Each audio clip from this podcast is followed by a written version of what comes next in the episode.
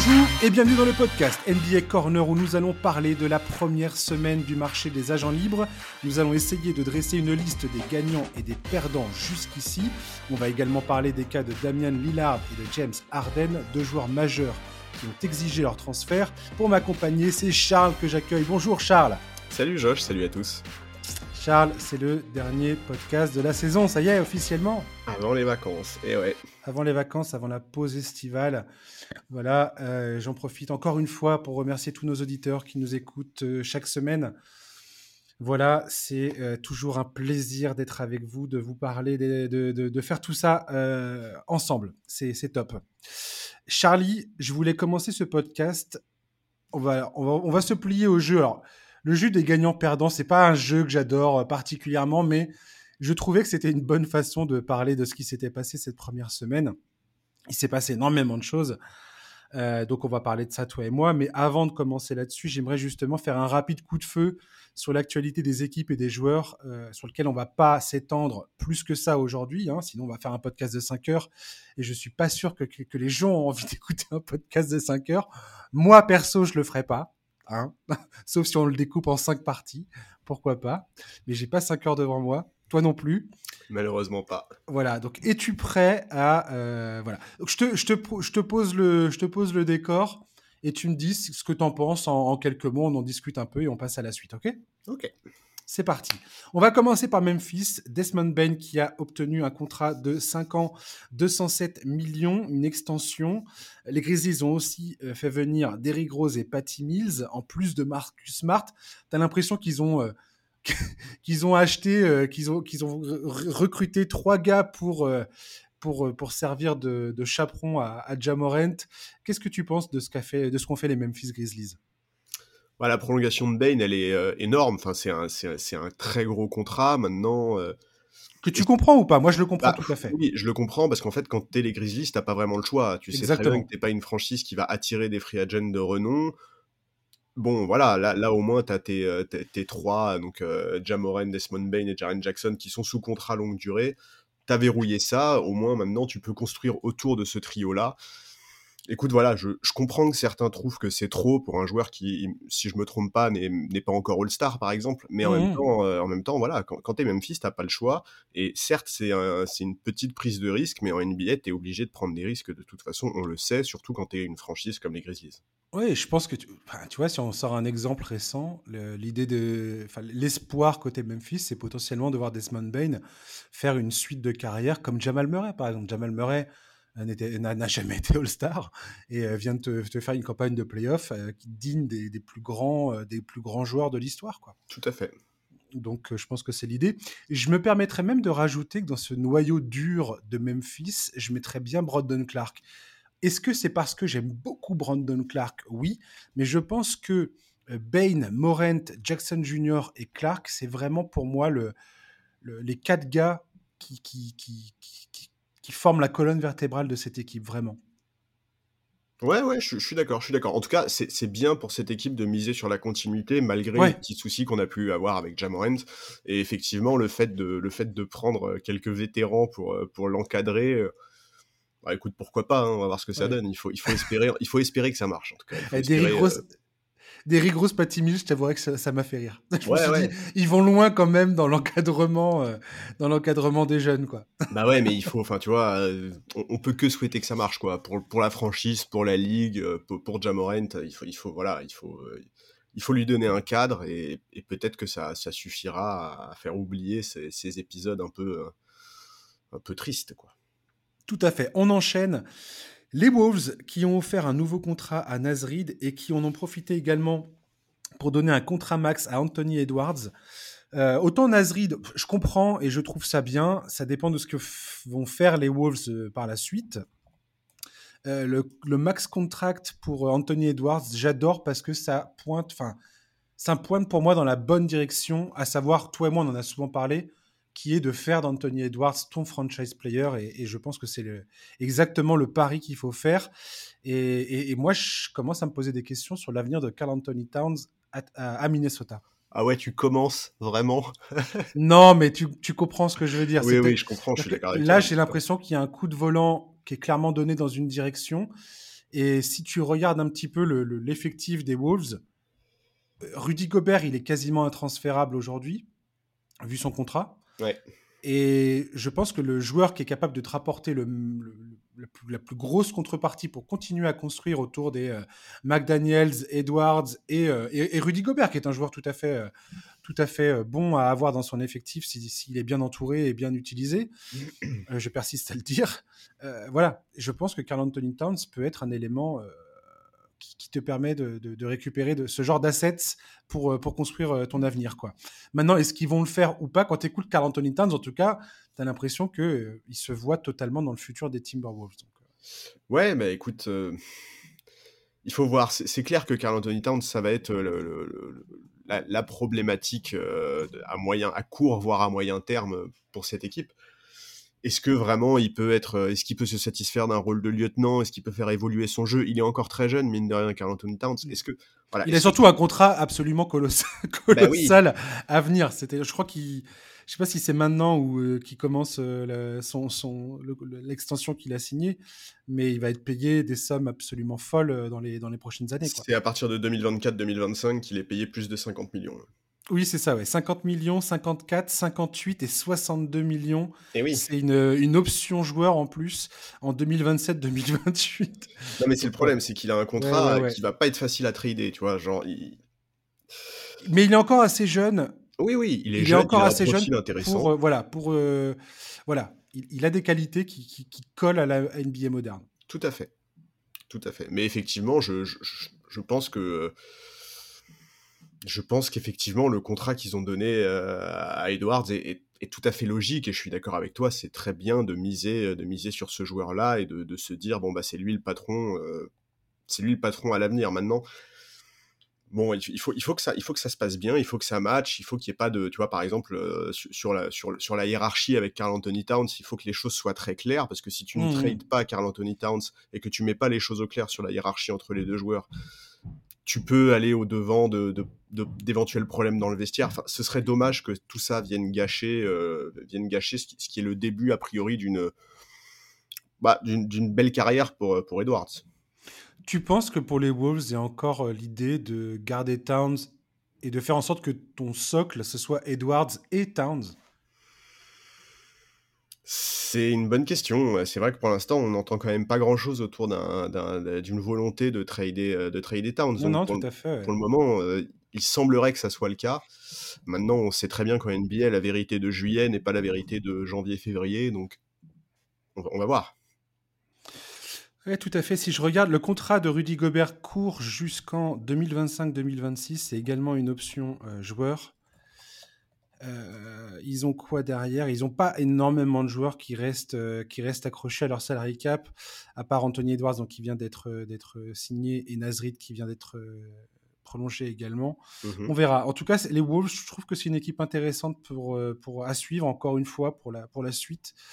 Parce qu'il il y a des décisions, je trouve, qui peuvent s'imposer assez rapidement la saison prochaine si ça va pas dans le bon sens. Quoi. Ouais, je suis d'accord. Et je, pense même que ça, ça, peut arriver avant la saison prochaine. Quoi. Complètement, complètement. Euh, à Chicago, Nicolas Vucevic qui a prolongé 60 millions de dollars sur 3 ans, Kobe White 3 ans, 33 euh, millions. Les Bulls, est-ce que c'est l'équipe la plus euh, la plus dépressive de la ligue ou pas J'allais dire bizarre. Elle me, elle, me, elle me rend triste, cette équipe des Bulls. Bah, moi, tant que Lonzo ne sera pas sur un parquet, je serai triste aussi avec ces Bulls. Mais écoute, non, mais à la limite, le contrat de Vucevic, bon, c'est pas. Ils n'ont pas le choix, de toute façon. Encore ils n'ont pas le choix, et puis c'est hmm. pas si mal négocié en réalité. Tu vois, 3 ans, 60 millions de dollars, c'est pas aberrant. C'est quand même un, joueur euh, qui a. En fait, tu, tu sais à quoi t'attendre avec Vucevic. Il n'y a pas de surprise. Tu vas pas être déçu de son apport, sauf si tu as des attentes qui sont déraisonnables bon, euh, voilà, moi, je, je, suis, je, suis pas fan de cette équipe. Enfin, j'ai du mal à comprendre où est-ce qu'ils vont. Je comprends pas très bien la construction de cet effectif. Bon, voilà. Euh, c'était difficile de le perdre, en fait, quoi, Vucevic. Euh, mmh, bien sûr. Ouais, complètement. On, on verra. Ouais, c'est un peu genre.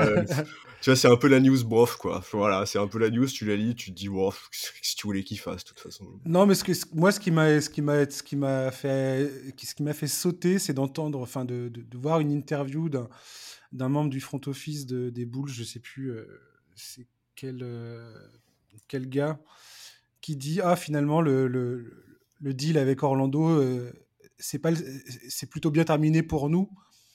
Alors que si tu regardes, ils ont quand même perdu énormément dans ce deal et je vois pas comment tu peux regarder ce deal en disant que tu que es sorti, que, quelque part tu ressors bien de cette histoire. Quoi. Mais bon, pour moi, il y, a un déni de réalité du côté de Chicago qui fait peur en fait. Voilà. Après, en théorie, c'est pas terminé du côté de Chicago parce qu'ils ont demandé une enveloppe, euh, ils ont demandé une disable player exception pour compenser le fait que, que Lonzo Ball va faire une nouvelle saison blanche. Donc, donc, ils ont encore de la marge financière pour recruter en théorie. Ouais, complètement. La Melo Ball qui est euh, qui resigne pour un max Hornets, clairement le franchise player de cette équipe. Désormais, t'as été surpris ou pas du tout? Formalité? Bah non, pas surpris, parce que c'est un peu comme les Grizzlies, ils sont obligés en fait de. Enfin, tu vois, quand ils ont, quand t'es les Hornets et que t'as un joueur comme la Melo Ball, euh, tu, tu le gardes et tu, tu le sécurises le plus longtemps possible. Et c'est la machine à sous, la Melo Ball. Faut bien, faut bien se rendre compte que la Melo Ball, sa popularité en termes de marketing et tout ça, mais c'est un, c'est un, c'est un bijou en fait. Ouais, mais c'est pas étonnant. C'est un joueur qui est hyper spectaculaire. C'est, enfin, maintenant, bon, bah, l'incertitude elle est physique. Hein. De toute façon, je pense que euh, pour tous les rejetons de la fratrie ball, euh, on aura toujours un peu ce doute-là euh, physiquement comment ça va se passer. Là, il sort d'une saison où il a joué même pas 40 matchs. Voilà, c'est la seule incertitude que j'ai. Maintenant, si physiquement tout va bien pour la Mélo, il y aura évidemment le contrat est mille fois légitime et enfin mille fois compréhensible en tout cas. Hmm. Les Bucks ont euh, fait revenir Chris Middleton et Brooke Lopez. C'était attendu. Il y a Robin Lopez qui euh, rejoint son frère à Milwaukee. Euh, Milwaukee perd Joe Ingles et Javon Carter. Dans cette histoire, je crois qu'ils ont re-signé Jake Crowder aussi. Oui. alors, encore une fois, on est toujours dans le même cas de figure. ils étaient obligés quelque part de faire revenir Middleton et Brooke Lopez sous peine de les perdre pour aucune contrepartie et, d'avoir aucune marge de manœuvre pour les remplacer. Euh, plutôt un bon deal ou tu penses que les Bucks avaient, avaient autre chose à faire? Alors, euh, ça, c'est une question qui est compliquée. En tout cas, j'aime bien la durée des contrats. J'aime bien la durée des contrats. Ils sont pas longs. Et je trouve que. Alors, on peut voir ça de deux côtés. C'est-à-dire, on peut dire, ah, c'est pas très long. Ça les met en péril pour, euh, pour, euh, pour dans la durée vis-à-vis de Giannis. Mais moi, je trouve ça plutôt bien parce que tu as quoi? Tu as deux saisons, on va dire, à, à, vivoter avec ce groupe. Tu pourras toujours dire à Giannis Antetokounmpo, on a fait ce qu'on a pu et, euh, et on est allé jusqu'au bout de cette histoire, je trouve. En fait, pour moi, la question, c'est. Alors, déjà, je suis assez content, en fait, qu'ils aient prolongé. Enfin, qu'ils aient réussi à. En fait, je suis content qu'ils donnent une deuxième chance à ce groupe. Parce que la fin de saison dernière, Yanis a beau nous expliquer que c'est pas un échec, euh, c'est quand même une fin que pas grand monde n'attendait et, euh, et, je suis persuadé que cette équipe et que cet effectif peut faire bien mieux et donc je suis pas mécontent qu'ils aient une nouvelle chance. En fait, je trouve que ça dépend beaucoup de Chris Middleton. Quoi. Chris Middleton, depuis deux ans, physiquement, c'est compliqué. Ouais. Bon, ben voilà, s'il arrive, à, arrive à retrouver un peu de sa superbe, c'est un bon contrat. C'est un très bon contrat parce que il me semble que c'est 100 millions sur trois ans. Mmh bon ben voilà, si, on retrouve le Middleton d'il y a deux ans, euh, c'est un très bon contrat. Brooke Lopez, euh, il s'est bien gavé, mais en même temps, euh, alors en fait c'est difficile de dire ça quand on parle de telle somme, mais c'est complètement mérité. Enfin, Brook Lopez, c'est un des joueurs qui, a le plus fait évoluer son jeu et qui a le plus progressé à des âges où normalement tu ne progresses plus. On en a beaucoup parlé, toi, et, toi, et moi, de ça d'ailleurs. C'est un joueur qui est extrêmement intelligent, c'est un joueur qui, que moi j'aime beaucoup. Euh, alors oui, c'est cher, mais en même temps, il suscitait des intérêts. Il suscitait notamment, bah, par exemple, l'intérêt des Rockets, euh, qui le voyaient bien encadrer la progression d'Alperen Sengun. Finalement, bon, bah, ça n'a pas été le cas, mais bon, voilà, c'est un gros contrat. Mais d'abord, c'est pas très long. Ensuite, c'est mérité. Enfin, c'est mérité. C'est compréhensible. Et, euh, ouais, je suis, vraiment, je suis assez content de voir cette équipe se donner une nouvelle chance. Ouais, j'ai hâte de voir également comment le changement de coach, c'est Adrian Griffin donc, qui, bah remplace Bud, euh, Budenholzer. Euh, j'ai hâte de voir comment ce changement de coach, parce que Budenholzer avait euh, quelque part besoin de ces joueurs-là dans son schéma. En tout cas, il, il, avait, il avait réussi à, à, comment dire, à retirer le meilleur de cette association entre Lopez, Middleton, Antetokounmpo, Drew Holiday et, et, toute la clique. Euh, j'ai hâte de voir comment le changement de coach va aussi impacter les, les, temps de jeu, les rôles de chacun sur le terrain. Ça va être intéressant à suivre. Ouais, c'est ah, tout à fait. Ouais, je suis bien d'accord. Je, je, suis bien d'accord. Mais, mais en tout cas, c'est évident que les décisions contractuelles qui ont été prises ont, été prises en concertation avec, avec le nouveau coach. Enfin, tu vois, il y a, il sait très bien dans quoi il s'embarque euh, et, c'est aussi pour ça que moi j'ai hâte de voir ce que ce groupe-là, avec euh, un peu de, de sang frais sur le, sur, le, sur le banc, peut donner. Ouais, complètement. Euh, le dernier point d'actualité dont je voulais parler avec toi, on va se dépêcher un petit peu. On a déjà passé la barre des 15 minutes. Les Kings qui resignent, qui resignent pardon, Sabonis, Trey Harrison Barnes il y a d'autres, il y a d'autres choses. Il y a Duarte qui va arriver aussi. Mais alors ça, c'est confirmé parce que moi, j'ai pas vu de confirmation là-dessus. Si, si, si. Il y a eu un échange de, de pics de, de draft et Duarte vient des Pacers. Il y a également le, le, le MVP de l'Euroleague, Sacha Vezenkov, qui sera là. Je ne sais pas quoi penser. Alors, ne me demandez pas mon avis sur le MVP de l'Euroleague. Je ne suis pas du tout l'Euroleague et euh, je demanderai à, mes amis Lucas, notamment Jacobelli, qui suit, euh, qui suit cette ligue, je lui demanderai ce qu'il en pense euh, au début de la saison prochaine. Les Kings, est-ce que tu as l'impression que c'est un, une bonne chose de faire revenir le groupe ou tu penses que un petit coup de, un petit coup de frais, ça aurait été bien aussi? Non, je pense que c'est intéressant de faire revenir le groupe. Effectivement, injecter un poil de 109, ça aurait pas été mauvais. Bon, Sabonis, euh, je trouve que c'est un peu cher. Je, alors, je sais très bien tout ce qu'il apporte, je sais, mais moi j'ai un problème avec Sabonis en playoff. Je, je suis désolé, mais Sabonis en playoff ne m'a jamais pleinement convaincu. Et le problème, c'est qu'aujourd'hui, quand tu es les Kings, bah, tu es obligé de commencer à regarder vers le haut et donc à regarder vers les playoffs.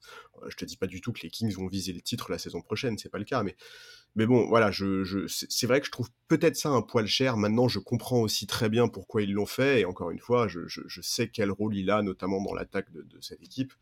Tout à fait. Je, comprends, je comprends. C'est vrai que ça me, ça me, ça me, voilà, ça me, ça me titille un tout petit peu parce que, bah, parce que je suis, je suis toujours un peu frustré par son apport en playoff, mais, mais c'est compréhensible. Et, et oui, je, je comprends qu'ils aient décidé de, de, miser sur la continuité. En fait, quand tu sors de tant d'années de galère et que tu vis une saison pareille, bah, c'est normal d'avoir envie de construire là-dessus et pas de, tu vois, de, de, pas vouloir changer, faire des gros changements tout de suite, quoi.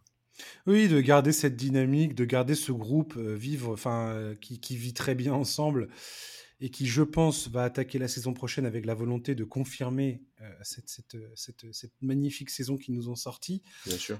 Pareil, j'ai vraiment hâte de voir ce que ça va donner du côté des Kings. J'ai, une confiance aveugle en D'Aaron Fox. C'est vraiment un joueur que, dont, dont, j'estime énormément le talent. Euh, comme tu dis, Sabonis, c'est extrêmement important dans leur, dans leur, système de jeu. Harrison Barnes, je sais pas. Je sais pas si c'était le... En tout cas, moi, celui que j'attends particulièrement, je t'avoue, c'est Kylian Murray. Oui, complètement. Ouais. Là, c'est, ça peut potentiellement cette saison être vraiment euh, vraiment solide. Il est en train de foutre le feu à la Summer League. Oui, il est en train de. mais c'est injuste. C'est un, un, adulte qui joue contre des enfants. C'est sûr. Après, après une série en 7 face aux Warriors, euh, je pense que. Oui, t'imagines la, la Summer League, ça doit te paraître, ça doit te faire bizarre, quoi. C'est clair. C'est tout à son honneur de, de, d'être venu participer à ça. On va faire la liste de nos gagnants et de nos perdants. On va gagner. On va commencer par les gagnants et on va commencer, Charlie, par ton équipe, les Los Angeles Lakers, qui ont arrêté de se laisser distraire par les stars qui brillent, par les petites choses qui brillent dans la, dans la nuit. Ils se sont mis au travail, Rob Pelinka, euh, pour bâtir une équipe autour de LeBron James et Anthony Davis. Ils ont notamment re-signé Austin Reeves à un prix qui dépasse ma compréhension, 56 millions sur 4 ans. Je comprends même pas comment c'est possible que personne ne se soit jeté sur ce jeune homme. Bref, euh, ils ont donné un, enfin, ils sont allés chercher un très bon contrat pour D'Angelo Russell. 2 ans, 35 millions. Rui Hachimura, 3 ans, 51 millions. Gabe Vincent, magnifique pioche, 3 ans, 33 millions.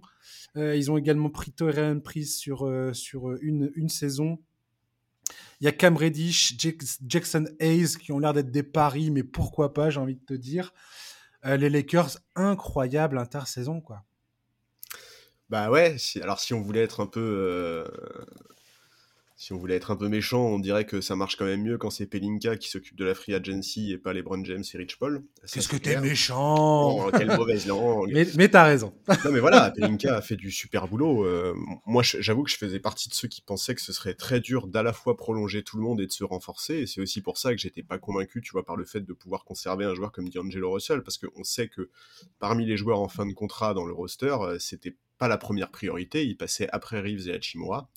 Mais, mais Pelinka a parfaitement géré son coup et effectivement, il a fait preuve de patience sur le dossier Reeves, alors que beaucoup s'attendaient. Tu te rappelles, il y a beaucoup de gens qui s'attendaient à ce que le contrat soit signé à minuit 1, tu vois, dès l'ouverture de la free agency. et c'est vrai que les montants qu'on estimait et qu'on projetait sur ce contrat étaient bien plus importants euh, que ce qu'il a finalement signé.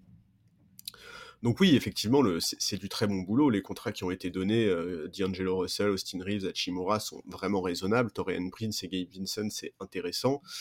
Bon, euh, Cam Reddish, j'attends de voir. Il a, il a montré parfois des choses intéressantes dans son début de carrière NBA, notamment à Atlanta et à Portland, mais c'est vrai qu'il a, il peine à convaincre sur la durée. Euh, il est quand même trimballé d'équipe en équipe. Ouais, c'est ça. Il y a quand même des questions à se poser quand un joueur ne cesse de bouger comme Exactement. ça. Il sait qu'il y a un truc qui colle pas, quoi. C'est ça, je, suis bien d'accord. Euh, à l'intérieur, bah, Jackson Ace, ok, c'est pas l'assurance tout risque, mais moi j'ai envie de croire qu'il peut progresser. Il a que 23 ans. En saison régulière, il peut apporter des minutes intéressantes, derrière notamment Anthony Davis. Et c'est un, prof... un, profil dont ils avaient absolument besoin. Exactement. Et d'ailleurs, pour l'anecdote, le truc qui est un peu marrant, c'est que Eiz Hashimura et Reddish, c'est les 9e, 10e et 11e choix de la draft 2019. Petite anecdote. Donc voilà, le, le, le, roster n'est pas encore complet. On peut s'attendre à ce qu'il y ait encore un ou deux joueurs qui arrivent, potentiellement, probablement à l'intérieur potentiellement. Alors, j'ai regardé ça justement d'un point de vue contractuel. Rob Pelinka a vraiment. Enfin, c'est une. On utilise ce mot à toutes les sauces, j'en ai marre de l'entendre, mais je le dis quand même, masterclass, masterclass ouais, de Rob Pelinka. Si tu regardes comment il s'est positionné contractuellement avec toutes les signatures au niveau de la luxury tax, c'est c'est du grand art en fait. Bien sûr. C'est incroyable. Et donc là, ils ont leur second run pick, euh, donc le, deuxième shot draft qui est Max Lewis, qui est euh, potentiellement un, un, poste 5 qui s'est shooté, qui, est, vraiment, qui a vraiment un profil très intéressant. Je vous invite à aller regarder les petites vidéos highlights qu'il y a de lui. Euh, certains fans des Lakers sont absolument euh, convaincus par, le, par, la pertinence de ce choix. Ça voudrait dire que si ils, le signent, ils auront donc les 14 joueurs requis sous contrat qui seront juste à la limite de la tax line. Et donc ils ont peut-être quelques marges de manœuvre encore à mettre en, en action ensuite, quoi. Ouais, mais c'est incroyable en fait la, la flexibilité que, que, que, Rob Pelinka arrive à maintenir après toutes ces signatures. Eh oui, mais en fait, c'est quelque chose qu'on sait, c'est un élément qu'on met en avant euh, de, sur Rob Pelinka depuis qu'il a été nommé en tant que general manager, c'est que en fait, en NBA, il y a très peu il y, a très peu, il, y a très, peu de personnes qui ont une aussi bonne connaissance euh, des spécificités des contrats NBA et du salary cap que lui. C'est un ancien agent de joueur, c'était l'agent notamment de Kobe Bryant, et c'est vraiment quelque chose qui a toujours été mis en avant sur lui, c'est son, immense connaissance et sa parfaite maîtrise de cet aspect-là. Donc, euh, là, effectivement, on, en voit l'illustration. Écoute, voilà, c'est vraiment très intéressant. Dans l'ensemble, là, l'effectif, il est plutôt profond. Euh, bon, je trouve quand même qu'il y a encore quelques manques à l'intérieur et c'est quelque chose qui avait déjà coûté aux Lakers euh, sur les playoffs précédents, notamment en finale de conférence Ouest. Donc à voir si c'est corrigé. Euh, j'espère que Max Christie aura quelques minutes dans la rotation. C'est sa deuxième saison NBA et de ce mmh qu'on a pu voir en Summer League, il a vraiment progressé offensivement. Il semble prêt à passer un cap. Donc ça aussi c'est quelque chose que je vais surveiller de près. Mais oui, effectivement, en tant que fan des Lakers, moi je, moi, je suis ravi. Enfin, tu, tu sais très bien à quel point pour moi il est bien plus important d'avoir un effectif étoffé Tout à fait. que euh, d'empiler des stars. Et surtout quand, surtout quand tes, tes, franchise players sont des joueurs qui sont susceptibles de louper un bon paquet de matchs dans la saison. Et on sait très bien que c'est le cas euh, d'Anthony Davis et de LeBron James maintenant. Est-ce que je peux euh, t'avancer une théorie conspirationniste, Charles S'il te plaît? J'ai vu que pas mal d'insiders avaient pointé du doigt un fait très troublant, Charles. J'ai pas de, j'ai pas de, d'effets spéciaux sonores. On, me donne, bien fait. on, me donne aucun budget. C'est, lamentable. Euh, apparemment, les contrats tels qu'ils sont montés de D'Angelo Russell et de Rui Shimura, avec deux, trois, euh, enfin, une ou deux pièces en plus, euh, correspond presque idéalement au montant annuel du contrat de Kyrie Irving. Non, bah ça suffit, oh, mais ça suffit. Oh, je savais tellement pas par quoi t'allais conclure. apparemment, s'il y avait encore une volonté de faire venir cet homme, ce n'est pas complètement impossible. En tout cas, contractuellement parlant, Pelinka pourrait. tu crois que Pelinka, quand, quand LeBron James l'appelle pour lui, pour, lui, pour lui soumettre des idées de, de signature ou de transfert, tu penses que Pelinka lui renvoie le, le, le cas Westbrook à chaque fois ou pas? Je me demande vraiment si ça existe dans ce genre de conversation. Je sais pas. En tout cas, je pense que quand tu as été une des personnes les plus proches de Kobe Bryant et que tu connais euh, l'éthique de travail et la mentalité de Kobe Bryant, je vois pas comment c'est possible que tu sois fan d'un joueur comme Kyrie Irving. Je, je, pense que vraiment c'est improbable et et ah, mais laisse-moi tranquille, de toute façon. Excuse-moi. eh, tu sais très bien que je peux pas résister. On va parler euh, des Suns de Phoenix. Après avoir fait venir Bradley Bill grâce à sa clause de non-transfert, ça aide quand tu veux aller exactement là où tu veux aller. Je, Wink wink, euh, Daniel Lillard. euh, Phoenix avait un défi de taille, celui de bâtir une équipe autour de quatre joueurs quasiment au max.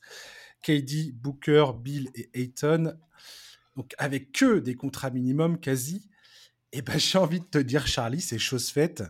Ils ont réussi à faire venir Eric Gordon, à resigner Damian Lee, Keta Bates Diop, Drew Eubanks, très bonne pioche, Chimedzi Metu, Josh Okoji qui revient, Yuta Watanabe qui vient de, qui, a été signé, euh, qui, joue aux Nets, Jordan Goodwin qui est venu dans le deal euh, avec les Wizards, Ish, Wright, qui était déjà chez eux, qui a, été re-signé, et Isaiah Todd, qui viennent d'échanger à Memphis pour trois euh, futurs second tours de draft en 2025, 2028 et 2029.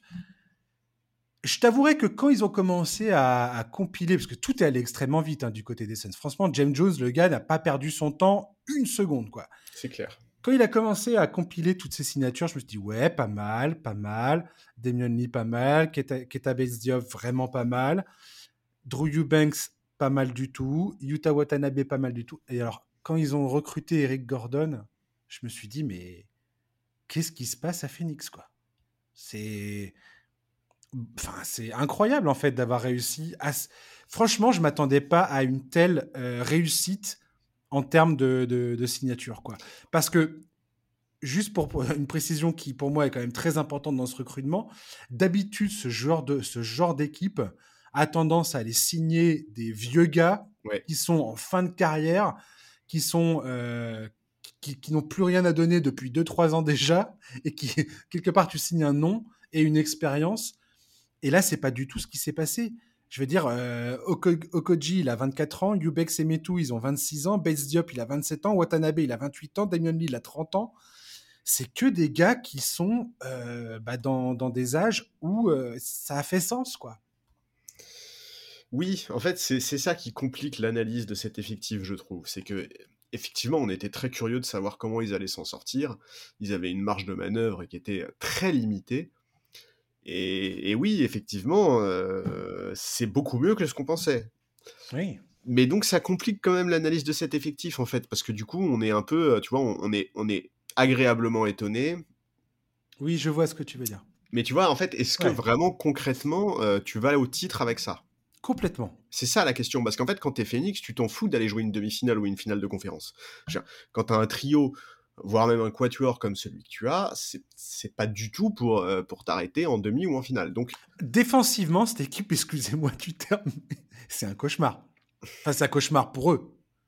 Y a, y a, la, défense risque d'être un gros problème pour cette équipe. Bah, Maintenant, comme on, on, avait pu le dire pour les Nets à l'époque, l'attaque de l'attaque des Suns risque d'être tellement euh, hors de ce monde que euh, il faudra juste être dans le milieu de tableau en termes d'efficacité défensive. Et toi et moi, on sait très bien que aujourd'hui, ce n'est qu'une compilation de noms sur une fiche d'effectifs. De, de, il faudra voir comment tout ça prend forme sur, un terrain. Et c'est à Frank Vogel de trouver les, solutions et de trouver les bonnes combinaisons. Et puis en playoff, on sait tous que c'est une autre histoire encore en playoff. C'est-à-dire que là, si tu peux pas te reposer sur une défense, sur une bonne défense à un moment ou un autre, ça peut être compliqué. Et c'est ce que tu dis, c'est où est-ce jusqu'où tu vas avec tout ça en fait? Bah c'est ça, c'est la question. Alors après, ils ont une variable d'ajustement dans l'effectif. C'est mmh. DeAndre Ayton, tu vois. Tout à fait. Même si sa cote est certainement pas la plus élevée euh, depuis le début de sa carrière, on sait, on sait que d'ici à février, ils peuvent mettre en place un trade pour euh, faire évoluer leur effectif. Il y a eu beaucoup de discussions cet été autour d'Ayton, notamment avec les Mavs, avant que ça ne tombe à l'eau. Et, moi, je suis plutôt content en soi, parce que j'ai assez envie de voir ce que Frank Vogel va pouvoir faire avec lui. On, l'a déjà dit, euh, Frank Vogel est un coach qui a su faire briller tous les pivots qui sont passés entre ses mains quasiment, que ce soit Indiana ou Lakers. Il a toujours su comment les utiliser. Donc, j'ai hâte de voir. Maintenant, oui, je... En fait, je sais pas quoi penser. je c'est vraiment, tu sais, vraiment, c'est une prise de tête pour moi cet effectif. Déjà, je trouve qu'il manque encore un meneur derrière Booker. Si c'est mmh bien à lui qu'on confie la main, derrière Booker et Payne, je trouve qu'il manque un profil peut-être défensif. Je vois que Darren Collison est testé. Alors, je suis désolé, mais moi, Darren Collison, on l'a eu aux Lakers il y a deux ans. Non, non, mais faut arrêter avec Darren. Ouais, faut arrêter avec Darren Collison. Il y a deux ans, c'est pas sérieux. Voilà, c'est pas, sérieux. Bah, il y a Jordan Goodwin, logiquement, qui est capable de, de faire. Après, je pense que leur idée, c'est d'utiliser euh, KD, Bill ou Booker en permanence sur le terrain pour, euh, pour avoir la balle dans les mains, Eric Gordon et euh, Goodwin qui sont également capables de remonter le ballon à l'occasion. Est-ce que tu as besoin d'un chef d'orchestre beaucoup plus aguerri pour faire fonctionner ce, ce truc-là? C'est le jeu auquel c'est le, le test que, que, tente euh, Phoenix alors qu'il est. Moi, j'avoue que l'absence de vrai meneur me gêne un tout petit peu.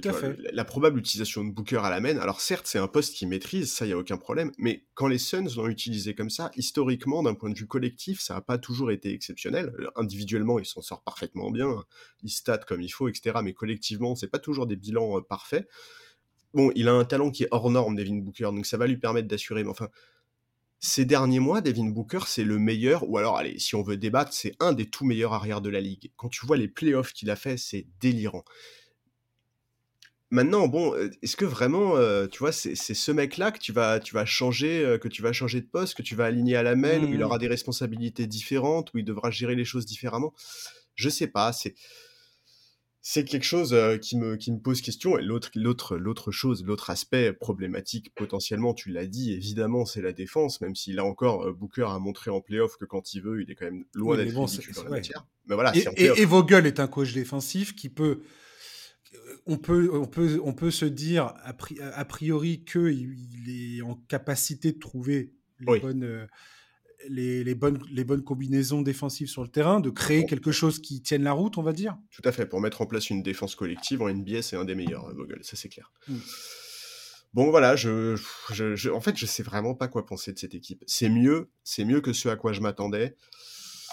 Pour autant, euh, pour autant, tant que tant qu'on n'aura pas eu un, un, vrai échantillon, tu vois, comment ça se passe, euh, l'entente Booker Bill Durant, Bon voilà, j'attends vraiment de voir comment ça va se passer. le potentiel de cette équipe est absolument monstrueux.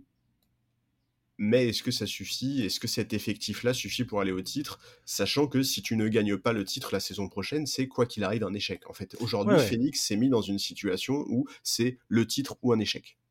Ouais. Et, et, euh, et un passage à la caisse. Ah ouais, le passage à la caisse, il va faire mal. Le passage à la caisse, il est trop drôle. Je regardais d'ailleurs, euh, je suis tombé sur une liste des, des, comment dire, des équipes qui payent le plus de, la taxe, euh, la luxury tax.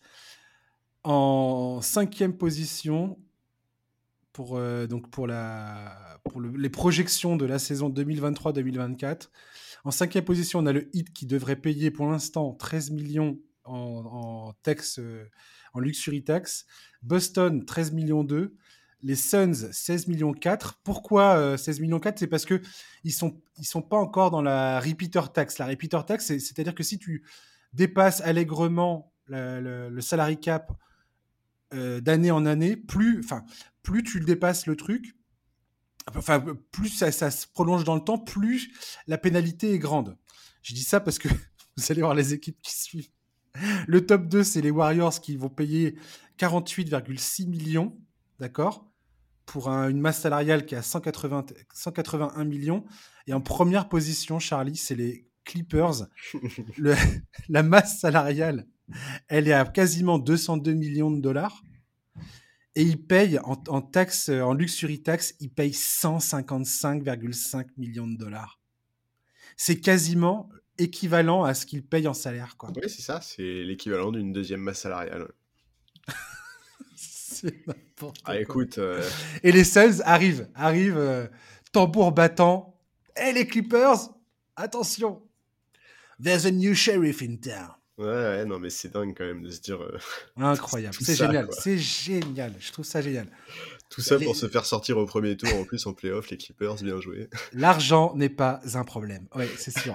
les résultats non plus.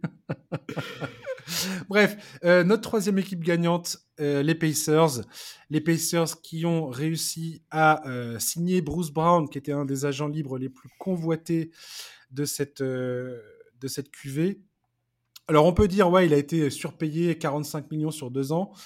Mais euh, si tu regardes un petit peu les, tous, les, tous les spécialistes de la, de la, comment dire, de la masse salariale, de la luxury tax, de, de tout ce qui concerne les, contrats des agents libres, ce qu'ils expliquent, c'est qu'Indiana, avec le contrat de Bruce Brown, finalement, vu que la deuxième année, euh, je crois que c'est une, une, team option. C'est une team option. Magnifique. grosso modo, c'est que tu garantis une année seulement et que si, si jamais tu as un transfert à faire, tu as un joueur qui fait euh, cette somme, enfin plus de 20 millions euh, annuels, que tu peux facilement caser dans n'importe quel deal en cours d'année ou l'année d'après. Ce qui, d'un point de vue euh, du front office, est tout, à fait, est tout à fait agréable, en fait, puisque ça te permet de faire des deals que tu n'aurais pas pu faire autrement. ils, ont ils ont également fait un transfert pour faire venir Obi Topin, et cerise sur le gâteau, ils ont offert le max contract à Tyrese Liberton c'était un, c'était une évidence là encore. C'est clair. Euh, T'allais dire quoi, Charlie, par rapport à Bruce Brown J'allais dire que c'est assez bateau ce que je vais dire, c'est assez bidon, mais en réalité, non, mais en réalité, le fait de lui mettre une, team option sur la deuxième année, c'est aussi un moyen de le maintenir sous pression. Bruce Brown, c'est un mec qui vient d'être champion NBA, qui touche son premier gros gros contrat. Euh, là, en, mettant une deuxième année en team option, tu t'assures que le gars va pas euh, comment dire, pas se reposer sur ses lauriers, mais que le mec va pas être en mode euh, bon bah j'ai gagné mon titre, j'ai mon gros contrat, maintenant je vais me la couler un peu douce, tu vois.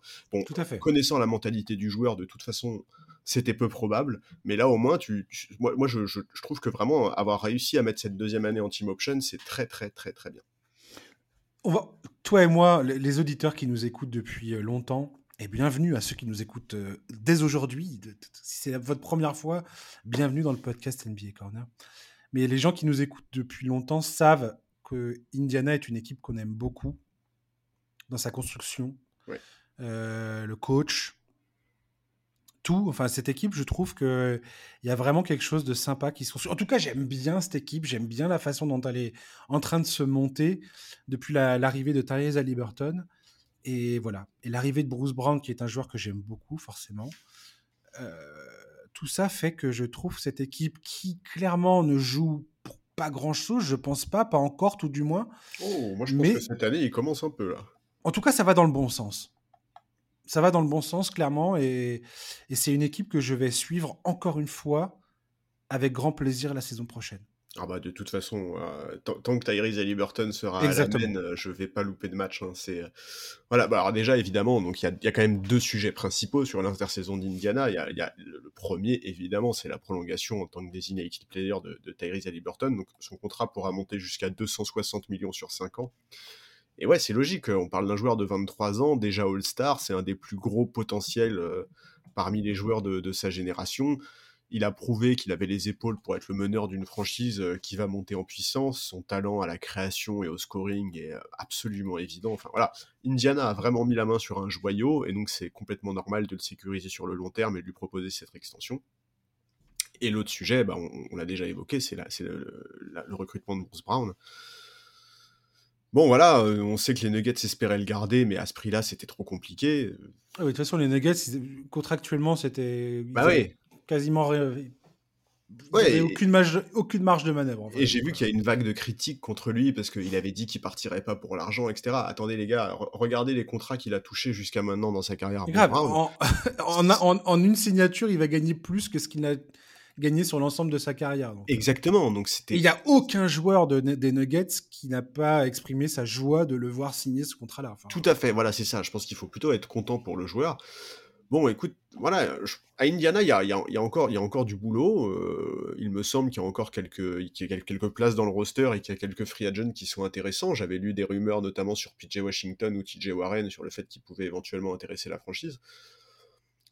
Moi, dans tous les cas, voilà, je suis, effectivement, euh, je suis assez optimiste pour, pour Indiana. Je, ne vois pas ce qui va les empêcher de, de, de continuer leur montée en puissance je pense qu'on peut vraiment continuer à se régaler devant le jeu de cette équipe. J'ai hâte de voir le duo Halliburton-Obitopin, qui, euh, s'il n'est pas le joueur le NBA le plus complet, est quand même un sacré athlète. Et je pense, que, je pense que leur relation entre les deux pourrait être vraiment sympa. Et puis attends, il l'a récupéré pour deux seconds choix de draft. Quoi. Elle, est euh, elle va être fun, cette équipe. Elle va être trop fun. Elle va être trop fun. Il y a la question Buddy Hield comme toujours dans les rumeurs de trade, etc. etc. Bon, euh, est-ce que lui aussi, ça va être une variable d'ajustement, euh, comme on a pu l'évoquer pour d'autres oui, équipes Oui, Buddy Hill, Miles Turner, ça reste. Euh, c'est les John Collins des Pacers, quoi. Voilà, c'est ça. alors, j'ai lu beaucoup de choses assez positives sur Jarras Walker qu'ils ont drafté, qui visiblement est un intérieur défensif avec un profil assez intéressant et qui colle plutôt bien aux besoins de la franchise.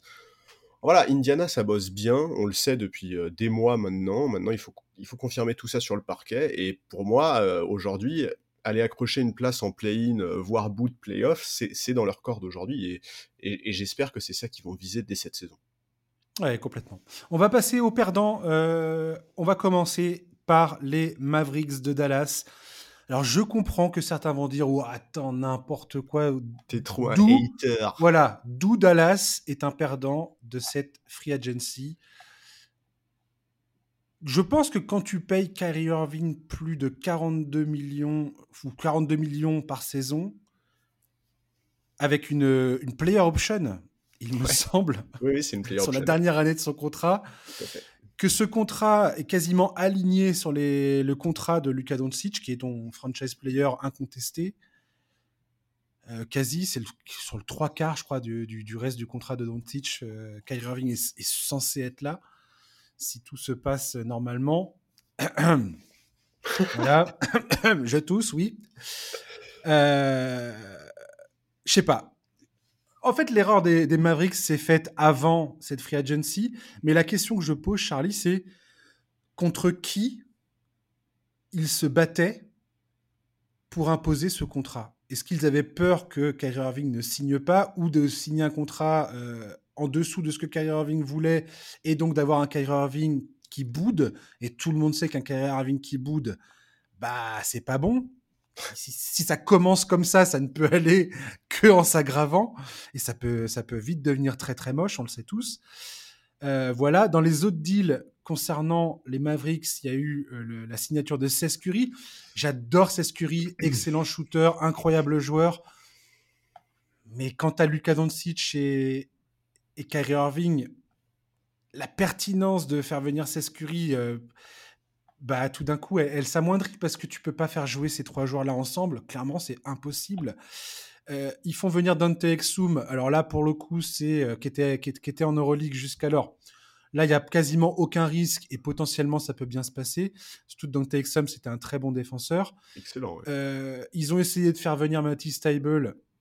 Et puis finalement, les Blazers se sont alignés, donc pas de Matisse Stable qui viendra. Mais c'était un profil qui leur aurait fait du bien c'est un profil qui était exactement ce qu'ils cherchaient. Là, ils viennent de faire un sign-in trade pour faire venir Grant Williams, ce qui est plutôt une bonne chose concernant les pour, enfin, pour les Mavericks. C'est, on va dire que c'est le genre de profil qu'ils cherchent. Euh, la signature de Sescuri apporte également un autre truc, pardon, j'ai oublié de le souligner.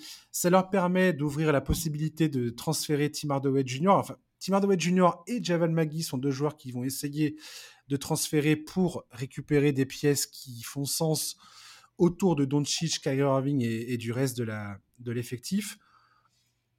Personnellement, j'ai quand même beaucoup de mal à croire que tout ça va mener les Mavericks quelque part, eux qui étaient en finale de conférence il y a un an. Et voilà, je, je, vois mal les Mavericks réussir à se rétablir de, ce, de cette décision de faire venir Kyrie Irving. Et ça, je dis ça dans le sens où même si ça, enfin, en, partant du principe que ça va bien se passer avec Kyrie Irving. Et pareil, on n'a aucune garantie à ce niveau-là. Ouais, alors après, en fait, le, problème, c'est qu'on l'a dit dès février dernier, euh, ils étaient obligés de prolonger Kyrie, en fait, cet été. C'était, ils, étaient, obligés de le faire pour valider le trade. Oui, mais à, ce prix-là, ça reste quand même. Euh, bah, pour moi, ça reste une. Encore une fois, je pose la question. Qui était en phase 2 pour, en fait, ça, euh, en fait, pour donner un contrat à Kyrie, en fait? Oui, mais le problème, c'est que comme c'est Kyrie, en fait, on sait. Enfin, tu vois tu, tu, peux pas tu peux pas prendre le risque en fait euh, Kyrie si ça se trouve il voulait euh, ses, ses 3 ans ses 126 sur 3 ans et, et si Dallas n'était pas prêt à lui donner il aurait été prêt à signer au minimum euh, chez les Lakers tu vois on n'en sait rien en fait. Oui peut-être peut-être. Tu, tu, peux pas anticiper. En tout cas bravo à eh, bravo à Kyrie Irving d'avoir créé son marché d'avoir créé cette ce truc là franchement le mec j'applaudis des deux mains parce que alors pour sa capacité à récolter de l'argent elle est incroyable je veux dire c'est mais oui mais parce que le joueur reste bravo quoi non, non, mais bien sûr, non, mais je comprends bien le, le, talent et tout ça. Il n'y a aucun problème. Jamais, je, jamais, au grand jamais, je ne remettrai en question le talent de ce Voilà, c'est ça. Parce que moi, je. Alors, oui, il est instable. Oui, on sait effectivement pas du tout s'il va rester concentré sur le basket tout au long de la saison. Oui, sa compatibilité avec Doncic pose question. Mais en fait, quelque part, c'est trop tard pour se dire tout ça. C'est des éléments auxquels il fallait penser en février dernier. Mmh, c'est le pari des Mavericks. Quoi qu'il arrive, il va falloir qu'ils vivent avec. À la limite, aujourd'hui, tu peux te demander si le profil d'un mec comme Van Vliet, par exemple, aurait pas été plus compatible avec Doncic. Mais mais on peut pas non plus tomber dans l'irrespect complet avec Kyrie Irving. Si, ce mec-là se concentre sur le basket, et je sais que c'est un énorme si en lettres capitales, mais si ça arrive, c'est quand même un meneur exceptionnel. C'est un mec qui peut permettre à cette équipe de varier le rythme, de gérer les minutes sans Doncic. Il est clutch techniquement, il est complètement hors norme en termes de finition au cercle. Il y a quand même pas grand monde qui est meilleur que lui. Euh, à trois points en carrière, il doit pas être loin des 40%. Bref, dans un monde idéal, si les planètes s'alignent et si on oublie euh, la carrière de Kyrie depuis qu'il a quitté Cleveland, bon, bah, c'est hyper intéressant. Maintenant, maintenant voilà, c'est un, un, énorme, c'est un énorme si. C'est effectivement, est-ce qu'il sera dans le bon état d'esprit? Est-ce qu'il est décidé à redevenir le joueur de basket qu'il a pu être?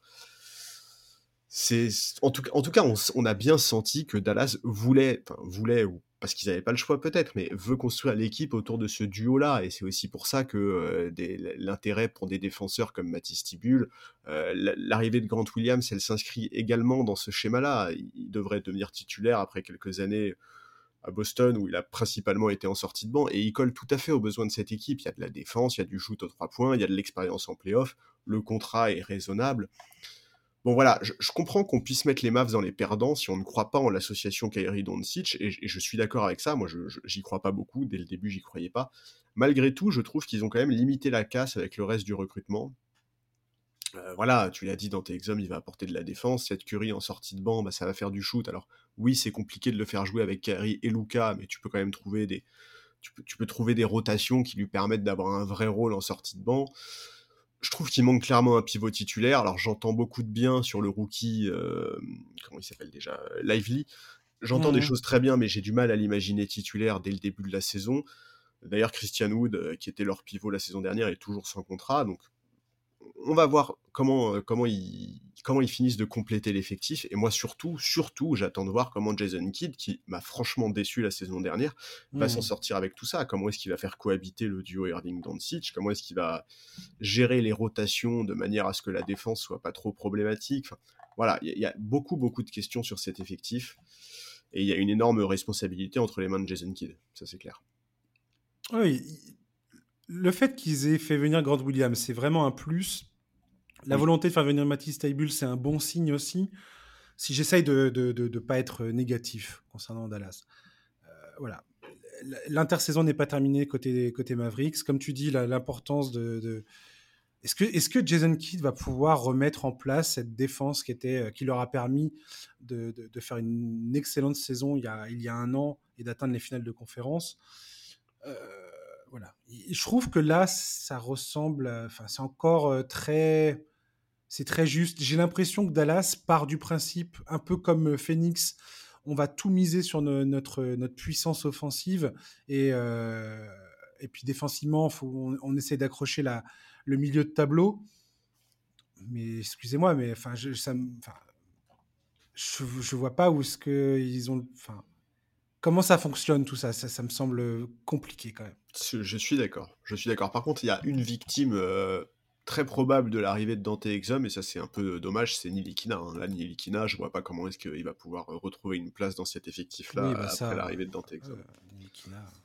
Si, ils ont fait venir Rishon Holmes aussi, mais bon, Rishon Holmes, qu'est-ce que tu veux? Le mec, il, il jouait même pas à Sacramento. Est-ce que c'est est, -ce c'est crédible de penser que Rishon Holmes va pouvoir euh, jouer ne serait-ce que 15-20 minutes en sortie de banc bah, Ça me semble compliqué quand même. Je sais pas. Ouais. On verra. Là, euh, l'autre équipe, dans les perdants, on a retenu, toi et moi, les Rockets de Houston, qui ont fait signer euh, dans le désordre Fred Van Vliet, Dylan Brooks, Jeff Green, Jock Landell. Grosso modo, moi j'ai eu quand même un peu l'impression que Houston, ça partait dans tous les sens. Fred Van Vliet, je suis content de le voir euh, choper un contrat. Je trouve que c'est un joueur vraiment de qualité et je comprends euh, ce que cherche à faire Houston en, faisant venir un gars expérimenté euh, qui va pouvoir un peu driver les jeunes dans le vestiaire et sur le terrain, imposer un peu sa, bah, son, expérience. Hein. Il est quand même champion avec Toronto. Jeff Green, pareil, on voit bien les comment dire, les bienfaits qu'il a eu dans le vestiaire des Nuggets. Euh, je veux dire, Fred Van Vliet, sa troisième année de contrat, je crois que c'est une team option. Euh, Jeff Green, tous les contrats qu'ils ont signés, il y, a une flexibilité, il y a une marge de manœuvre, une marge de manœuvre en tant qu'équipe. Dylan Brooks, ils lui ont fait signer un contrat à 80 millions qui est intégralement garanti.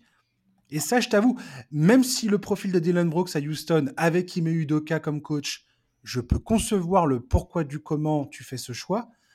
Maintenant, à ce prix-là, est complètement garanti. Waouh! Il y, a quand même une marge, quoi. C'est clair. Il y a quand même. Euh, ouh! T'y vas, quoi. Hein. C'est, je sais pas, bizarre. Oui, oui, moi, en fait, sur, le papier, moi je comprends ce qu'ont voulu faire les euh, prendre quelques vétérans capables d'encadrer les jeunes, apporter leur expérience, etc., etc., accélérer la progression des Jalen Green, Porter Jr., Sengun, etc. Ok, je comprends, dans ce cadre-là, effectivement, l'arrivée d'un Van Vliet, par exemple, je la comprends tout à fait. Alors oui, c'est cher, mais c'est pour 3 ans, voire 2, parce qu'il me semble, comme tu le dis, que c'est une player option sur la, une team option, pardon. Oui, je confirme, je confirme que c'est une team option sur la troisième saison. Et en fait, de toute façon, le, marché des meneurs cet été, il n'était pas énorme. Il n'y avait pas beaucoup, beaucoup de choix. Il y avait beaucoup de monde sur le dossier Van Vliet, et visiblement, Ime Udoka le voulait vraiment, vraiment.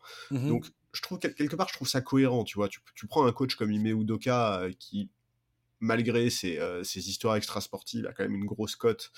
C'est normal de lui donner un peu euh, pas ce qu'il veut, mais en tout cas de lui donner les, atouts pour mettre en place ce qu'il veut. Maintenant, effectivement, moi, le souci que j'ai, c'est le contrat qu'ils ont proposé à Dion Brooks. Que le joueur ait pu les intéresser, pourquoi pas, c'est pas le sujet. Le sujet, c'est 80 millions sur 4 ans, pleinement garanti. Euh, c'est un contrat qui est très important, plus encore quand on connaît l'impact que le, nouveau, le nouvel accord euh, peut avoir sur les finances et sur les ambitions d'une équipe. Bon, voilà, euh, j'attends de voir comment ça va se passer en théorie, tout peut très bien se passer, mais quelque part, est-ce que, est-ce qu'on, tu vois, sur le papier, tu prends ces mecs-là pour encadrer les jeunes et accélérer leur progression. Mais qu'est-ce que tu fais si au contraire, ils leur prennent trop, trop de temps de jeu et qu'ils freinent leur développement? En fait, aujourd'hui, c'est quoi l'objectif des Rockets pour la saison prochaine? Est-ce que c'est lutter pour le play-in? Ce qui serait déjà une progression colossale, parce que depuis trois ans, Houston, c'est 20 victoires de moyenne par saison. Il hein. faut, qu'on se rende compte, c'est 20 victoires de moyenne. Donc, donc oui, il y a un scénario où tout va bien, où Udoka confirme tout le bien qu'on a pu penser de lui sur la saison qu'il a fait à la tête des Celtics, avec un Dion Brooks plus focalisé sur le parquet et moins éparpillé, avec des jeunes qui progressent, qui passent un cap, ce serait super. Mais il y a aussi un scénario où ça fonctionne pas, où ça coince entre les jeunes et les euh, Van Vliet, Brooks, Jeff Green, où, voilà, tu vois, il y a, une espèce de... Euh, d'incohérence entre le fait d'avoir pris des mecs qui, euh, parce que je suis désolé, mais Van Vliet, je doute qu'il se contente du fait de jouer les bas-fonds de la conférence Ouest. Ce mec-là, il, je sais pas. Tu vois, il, veut avoir un minimum d'ambition sportive quand même. Enfin, en tout cas, ça me semblerait logique. En tout cas, il vient clairement, il est clairement euh, ramené à Houston avec la volonté de changer la mentalité, de changer le, ouais, bien sûr. Euh, voilà, la, culture de la loose qu'il y a jusqu'alors. Je pense oui, mais du coup, est-ce que Houston, c'est surtout dans une conférence Ouest qui, si tu regardes aujourd'hui l'intersaison, la conférence Ouest, enfin, c'est waouh. Oui, Toutes les équipes se renforcent de, de, tous les, de tous les bords. Donc, euh, la place de Houston dans cette hiérarchie, elle n'est pas claire. Oui, mais le truc, c'est que tu vois, par exemple, on a pu évoquer euh, ces dernières années, enfin ces derniers mois, voire dernières années, le problème de ce qu'on a appelé la double timeline du côté des Warriors. Est-ce que tu vas pas avoir un, petit problème similaire à Houston En fait, c'est moi, c'est un sais peu pas. ça. Je pense que les Van Vliet et les Jeff Green sont là pour euh, former la jeunesse, tu vois. Et c'est pour ça qu'ils sont sur des contrats courts. À quel prix? Former la jeunesse, je veux bien, mais si c'est pour faire des saisons à moins de 25 victoires. Bah, non, je pense que c'est ça, c'est ça l'idée aujourd'hui, c'est d'essayer de gagner avec ces gars-là. Ouais. Euh, Jeff Green, j'ai un doute sur le fait que Jeff Green joue plus que 10-15 euh, minutes en sortie de banc euh, dans les, vu l'effectif dans lequel il se trouve aujourd'hui. Mais à voir. À voir. À voir. Et, Dion Brooks, à voir, parce que bon, voilà. J'attends de voir ce que ça va donner avec Udoka. Cette saison, on a vu que à, trop s'éparpiller, il était parfois pénalisant pour sa propre équipe. Et ça aussi, tu vois, quand, quand tu cherches à encadrer des jeunes, euh, est-ce que c'est la mentalité de Dion Brooks que tu veux ramener? Admettons qu'il a appris sa leçon en, en, voyant que les Grizzlies euh, ne voulaient absolument pas le faire revenir, que certains de ses coéquipiers avaient l'air de quand même bien lui tourner les, de bien tourner les talons euh, et de dire bon débarras quand, il, quand, quand le club a annoncé qu'il ne le re-signerait pas. Bon, alors qu'on se souvient tous des espèces de, de, de danse et de mise en scène dans les, dans les, dans les couloirs. voilà, non, mais c'est ça. Enfin, je veux dire, bon, tu avais l'impression qu'il était hyper bien intégré, puis tout d'un coup, c'était persona non grata, je sais pas. En fait, les, choses vont beaucoup, beaucoup dépendre d'Ime Udoka, de la culture et de l'état d'esprit qu'il va réussir à insuffler. Après, c'était une de ses qualités. C'est quelque chose que les joueurs de, de, de, de Boston ont, toujours mis en avant sur lui. C'est qu'il arrivait vraiment à, à, à, créer un esprit de groupe et à, et à emmener un groupe, euh, tu vois, à, créer quelque chose. Donc, donc voilà, peut-être que effectivement c'est le bon coach pour qu'un Dion Brooks, euh, comme tu dis, comprenne vraiment qu'il euh, faut qu'il arrête de s'éparpiller et qu'il faut qu'il se focalise un peu plus sur son jeu et sur son équipe. En tout cas, au, premier, au premier abord, c'est pas c'est pas évident le projet de Houston, ce qu'ils essayent de faire, je trouve. et puis il y a des gros manques. Enfin, par exemple, j'ai hâte de voir leurs chiffres au shoot extérieur cette saison. Ouais. Et c'est pour ça qu'on les met aussi dans cette euh, dans cette catégorie, quoi. Même si, bon, voilà, très sincèrement même si probablement il y a gagnant, perdant, tout ça. Eh, les amis, on sait tous que les choses sont sont jamais tout blanc, tout noir et, euh, et, ça se trouve ce qu'on dit là, euh, ça, ça, se révélerait totalement une erreur monumentale la saison prochaine. Veux dire. Non mais c'est ça. Et puis je, pense sincèrement, même, même aujourd'hui, je pense qu'il y a pire que, tu vois, genre euh, dans, dans les dans, dans, cette free agency. Mais mais voilà, il y, a, y, a quand même une forme de risque et il y a une une cohérence qui est pas toujours très claire, quoi. Ah, mais on aurait pu trouver des équipes vachement pires avec des projets inintéressants et en parler, euh, et en parler aujourd'hui. Ça n'a pas été notre choix, Charlie. Ah ouais, non, non. on a aussi choisi ces équipes-là par, euh, par, euh, pour une question d'intérêt. On va passer à la dernière équipe dans cette, dans cette rubrique des perdants, les Portland Trail Blazers, qui ont re-signé Jeremy Grant pour 5 ans à 160 millions de, de dollars, entièrement garantis.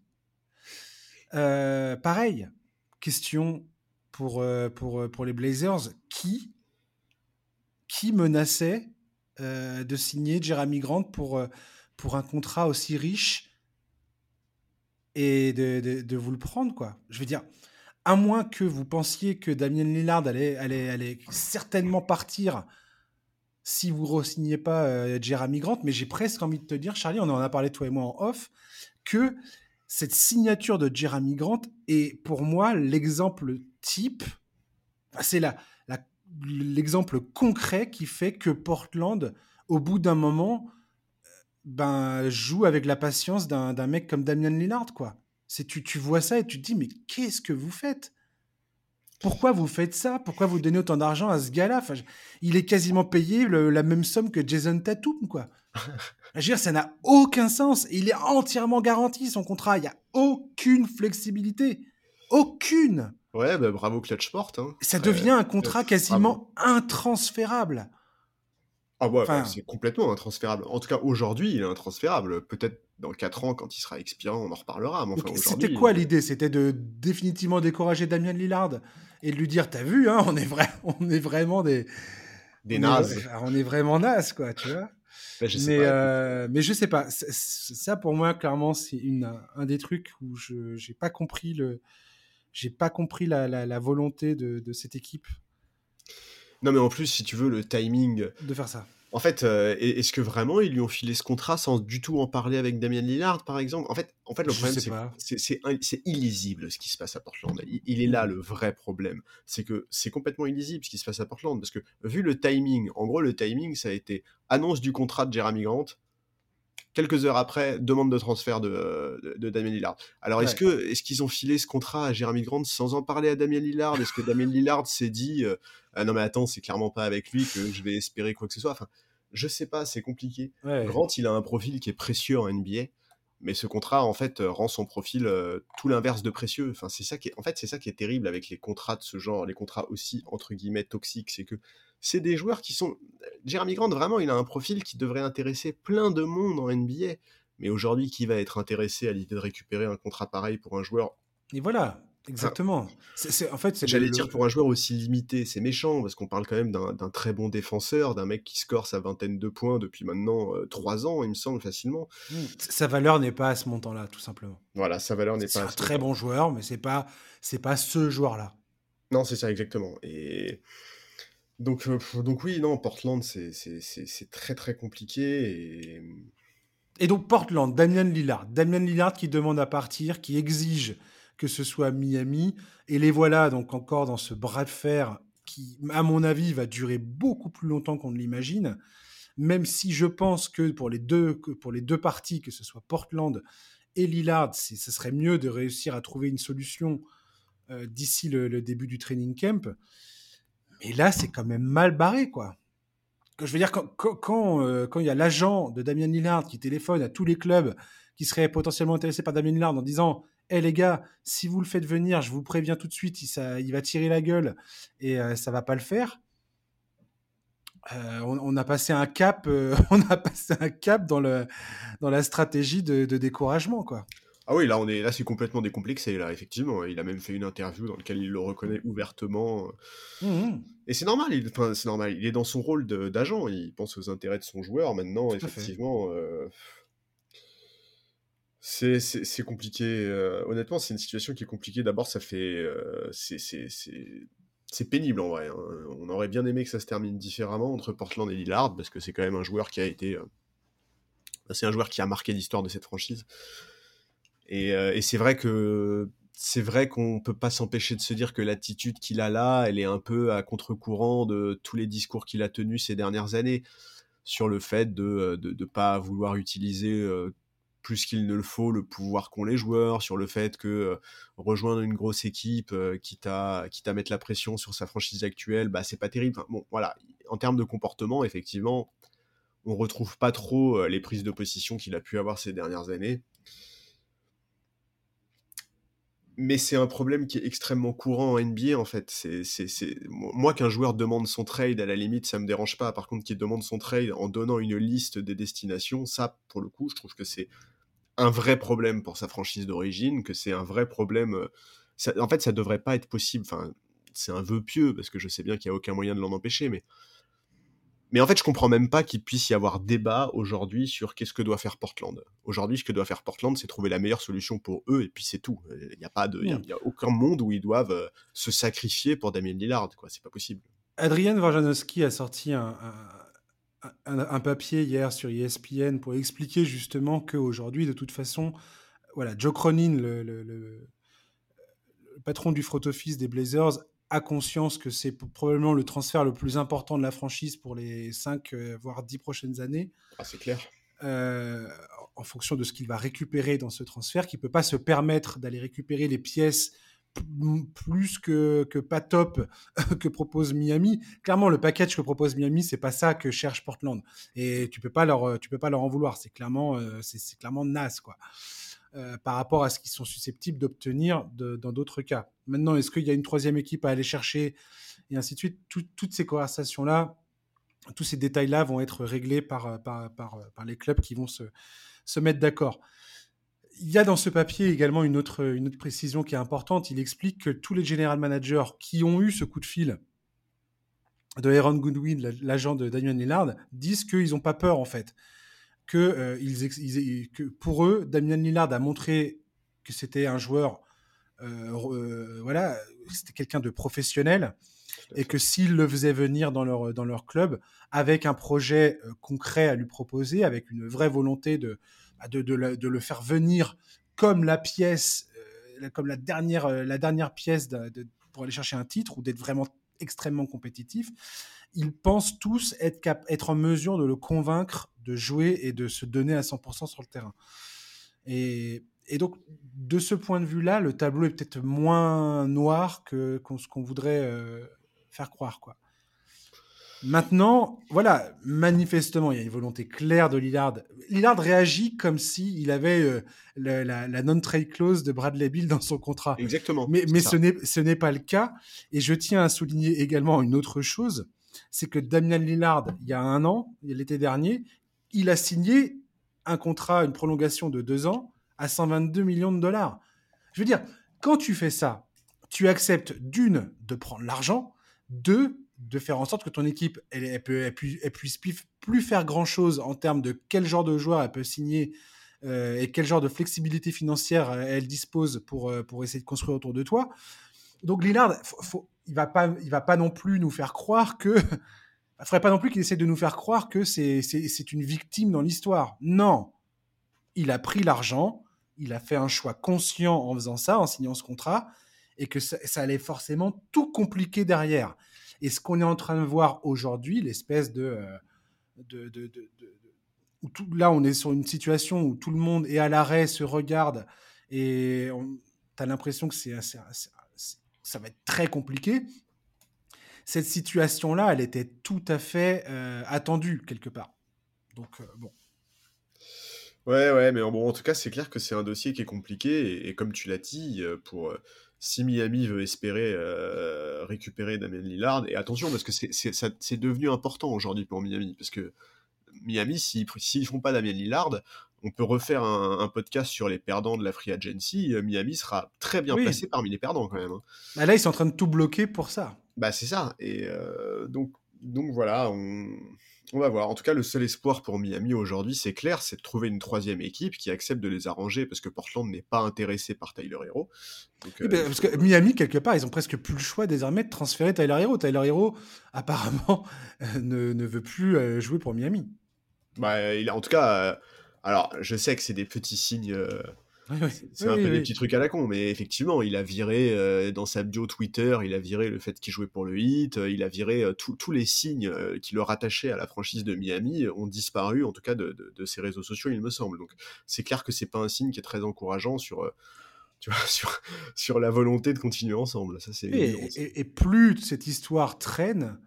Ah, mais cette histoire va traîner. Hein. Plus les free agents signent à droite, à gauche, et toi, pendant ce temps-là, bah, t'es, quelque part, tu es bloqué. Et si jamais ils font venir Damien Lillard, ils vont avoir besoin de compléter autour oui, de, de, de.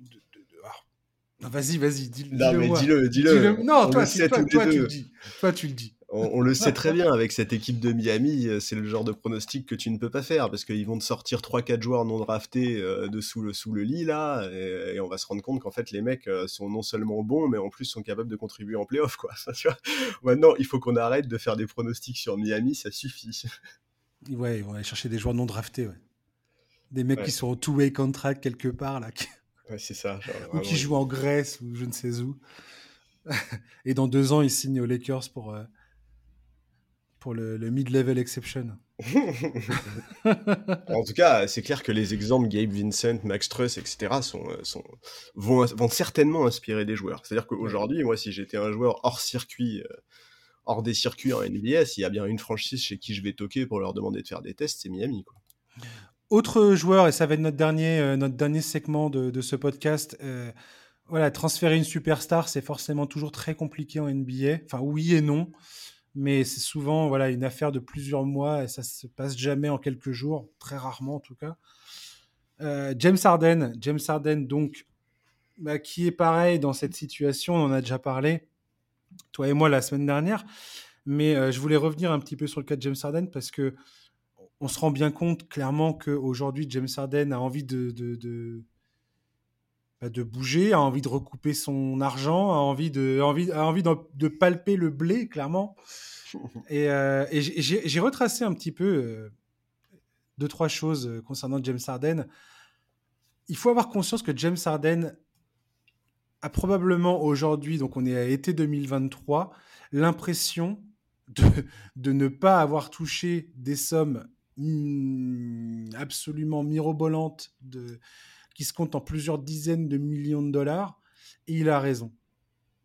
En 2020, je, je vais refaire un peu l'historique. En 2020, il refuse l'extension de contrat des Rockets. 103 millions sur deux ans, ce qui aurait fait de lui le premier joueur à l'époque à 50 millions de dollars la saison. Mieux encore, s'il avait signé cette extension, il aurait pu ensuite signer le Supermax avec Houston en tournant en moyenne à 60 millions la saison de ses 33 à ses 37 ans avec des revenus garantis, soit le Graal pour tous les joueurs NBA.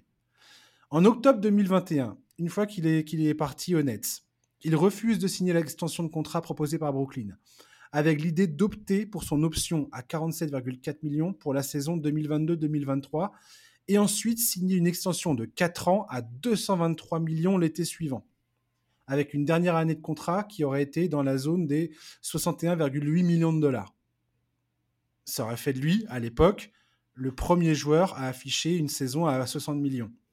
Il y a aujourd'hui Lillard qui a une option, euh, une player option à 63 millions pour la saison 2026-2027. Et on parlait de, de Carl Anthony Towns aussi tout à l'heure. Bref, dans les deux cas, que je viens de citer, la situation a drastiquement changé dans les mois qui ont suivi. Il affirmait, d'ailleurs, j'ai retrouvé tout un article où il affirmait être le plus heureux du monde à Brooklyn. Il disait non, mais vous inquiétez pas, l'extension, c'est une formalité. Et puis, qu'est-ce qui s'est passé? Il y a eu Kyrie Irving qui est venu tester sa volonté, sa patience. Et puis, il a fini par demander son transfert. À Houston, il savait que l'équipe n'était pas compétitive. Et plutôt que de signer son contrat, bah, il a demandé tout de suite son, transfert. Euh, à Philadelphie, l'an dernier, il a accepté de faire un sacrifice de 14-15 millions de dollars environ euh, pour pouvoir euh, faire venir PJ Tucker et Daniel House. Au hasard, si je prends deux joueurs, on va prendre Ben Simmons ou Kevin Durant. Voilà deux joueurs qui ont signé leur extension et qui se sont retrouvés à demander leur transfert un an ou au moment où leur extension entrait en vigueur. Et en fait, tu réalises aujourd'hui, si tu regardes en arrière, que James Harden, je sais pas si on peut parler de présence d'esprit ou de, calcul ou je ne sais quoi, mais certains pourraient dire qu'il est bête de ne pas, avoir signé ses extensions avant de demander de les transférer. Mais euh, quelque part, je pense que si tu te mets dans sa position aujourd'hui, il est impossible de regarder en arrière et de se dire euh, je me suis vraiment auto-saboté depuis trois ans, quoi. Ouais. Euh, Et clairement, ça explique le pourquoi du comment. Quand Philadelphie est venu lui dire, eh ben vas-y mec, teste le marché des transferts, mais nous on va pas t'offrir le, on va pas t'offrir le max. On aimerait te signer pour moins. Et c'est, je pense que c'est le, à la base de sa contrariété avec euh, Philadelphie, le, fait qu'il demande à, à, ne plus y être en fait.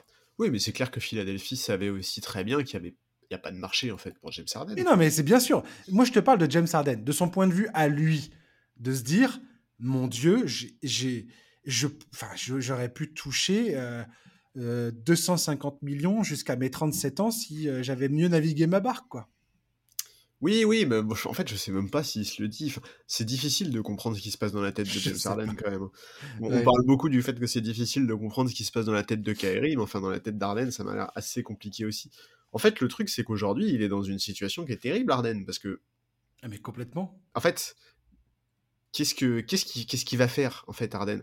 Parce que là, si Philadelphie, par exemple, on a quand même eu des échos disant que les Sixers euh, étaient prêts à laisser, enfin, à laisser passer l'été et qu'ils étaient persuadés de pouvoir le convaincre. Mais moi, je comprends qu'ils soient persuadés de pouvoir le convaincre parce qu'en fait, Harden, s'il veut re-signer un contrat l'année prochaine, que ce soit à Philadelphie ou ailleurs, il a intérêt à montrer qu'il est toujours un grand joueur NBA. Il peut pas se permettre de faire la gueule, en fait. Il peut pas nous faire une Ben Simmons euh, qui, à l'époque où il a, où il s'était mis en retrait de l'équipe, ce que, que lui-même a fait à Houston à l'époque. Oui, mais à ces moments-là, ils avaient des contrats longs en fait. Ils s'étaient mmh. engagés sur tu vois, là aujourd'hui, euh, Arden, euh, s'il joue pas pendant plusieurs mois et qu'il revient avec un état physique assez moyen, etc., etc., il n'aura pas de gros contrat l'été prochain. Déjà, même s'il fait une très bonne saison, je suis pas sûr qu'il ait un gros contrat l'été prochain, parce qu'on sait que le joueur est instable, on sait que physiquement c'est pas l'assurance touriste, qu'on sait qu'il commence à vieillir, donc bon. Euh, bah, moi, moi je, je, comprends Philadelphie en fait dans cette affaire et, effectivement je, je, comprends très bien que Daryl Morey se dise attendez moi Arden je le connais par cœur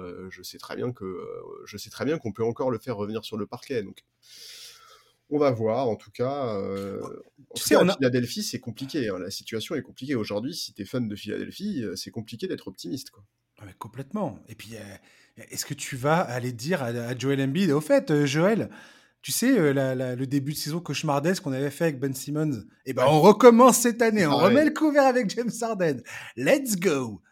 Non, mais euh, c'est le gars, comment tu veux lui vendre ça? C'est ouais, c'est. C'est hard, quoi. Surtout si James Harden décide de vraiment bouder et de de pas de pas jouer le jeu, tu vois. Mais Harden à un moment, il va bien s'en rendre compte du fait qu'il n'y a pas de marché pour lui. Enfin, tu vois, je suis désolé, mais euh, il, s'est servi de Houston soit parce qu'il voulait vraiment y retourner, soit parce qu'il pensait que ce serait un levier dans les négociations, bah, il s'est très vite rendu compte qu'Ime Udoka n'avait aucune envie de le récupérer et qu'il préférait largement prendre Van. Euh, aujourd'hui, il se rend compte qu'il n'y a pas de mouvement sur lui, euh, malgré le fait qu'il est clairement demandé à être tradé. Bon, c'est qu'est-ce que, enfin, à un moment, il faut, regarder la réalité en face à Raden et il faut se rendre compte qu'il faut, arrêter de parler et montrer sur le parquet que c'est toujours un grand joueur NBA.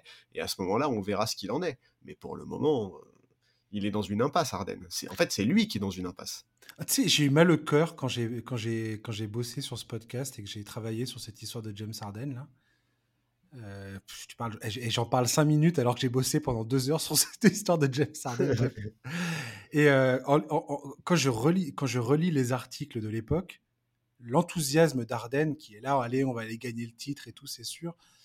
Tu sais, l'autre fois, j'ai commencé mon, à parler de James Harden en disant ça fait trois fois en trois ans qu'il demande à être transféré. Mais je pense très sincèrement que son départ de Brooklyn c'est difficile de lui en vouloir, en fait, de ce départ-là. Je pense que c'est difficile de, de, lui en vouloir d'avoir regardé Kyrie Irving qui refuse de se faire vacciner, qui refuse de jouer, euh, qui, chouine, euh, qui chouine en permanence, qui, euh, qui brûle de l'encens dans le vestiaire, qui, qui, fait tout son cirque, et de se dire à un moment, putain, mais est-ce que j'ai vraiment envie de me cogner ça pendant combien de temps là? Et, et, je, trouve ça, je trouve ça compliqué de, de de... Je comprends pourquoi il a eu envie de se barrer, quoi. Non, mais attends. Alors, je, je comprends. Houston, c'était vraiment très moche.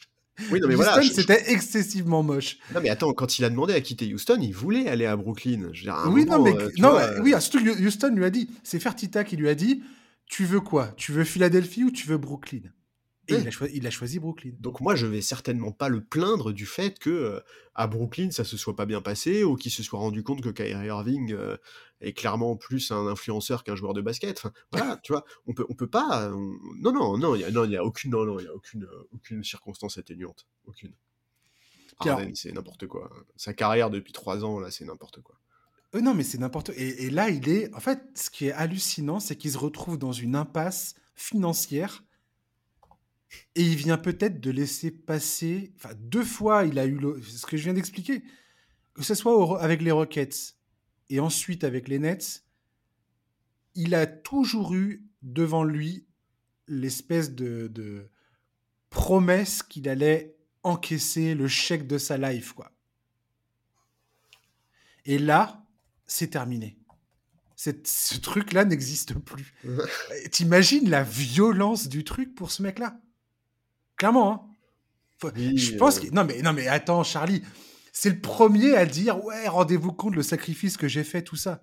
Oui, non, mais je suis d'accord. C'est sûr et certain qu'il est absolument dégoûté de, de ce qui est en train de se passer. D'un point de vue euh, personnel. C'est sûr. Et là, les Clippers qui veulent le faire venir, et je vois vraiment pas. J'entends encore les Knicks, Boston, les Bucks, qu'on m'explique comment ça marche pour faire venir ce gars-là et pourquoi il le ferait venir. Bref. Ah oui, les, Clippers ont l'air les plus ont l'air d'être les plus motivés parce qu'ils ont essayé de faire venir Brogdon.